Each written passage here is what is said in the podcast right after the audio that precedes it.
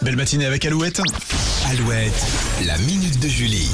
Et c'est le programme qui cartonne en ce moment et qui a inspiré le sujet du jour. On parle du phénomène LOL, LOL, qui ressort. Petit rappel du principe, des personnalités sont enfermées dans une grande pièce pendant 6 heures. Leur but, ne pas rire pour rester dans l'aventure et gagner de l'argent pour une association qu'ils défendent. Et bien sûr, tous les coups sont permis. La troisième saison a été dévoilée il y a une semaine sur Prime Video. La deuxième partie est dispo à partir d'aujourd'hui. C'est un énorme succès.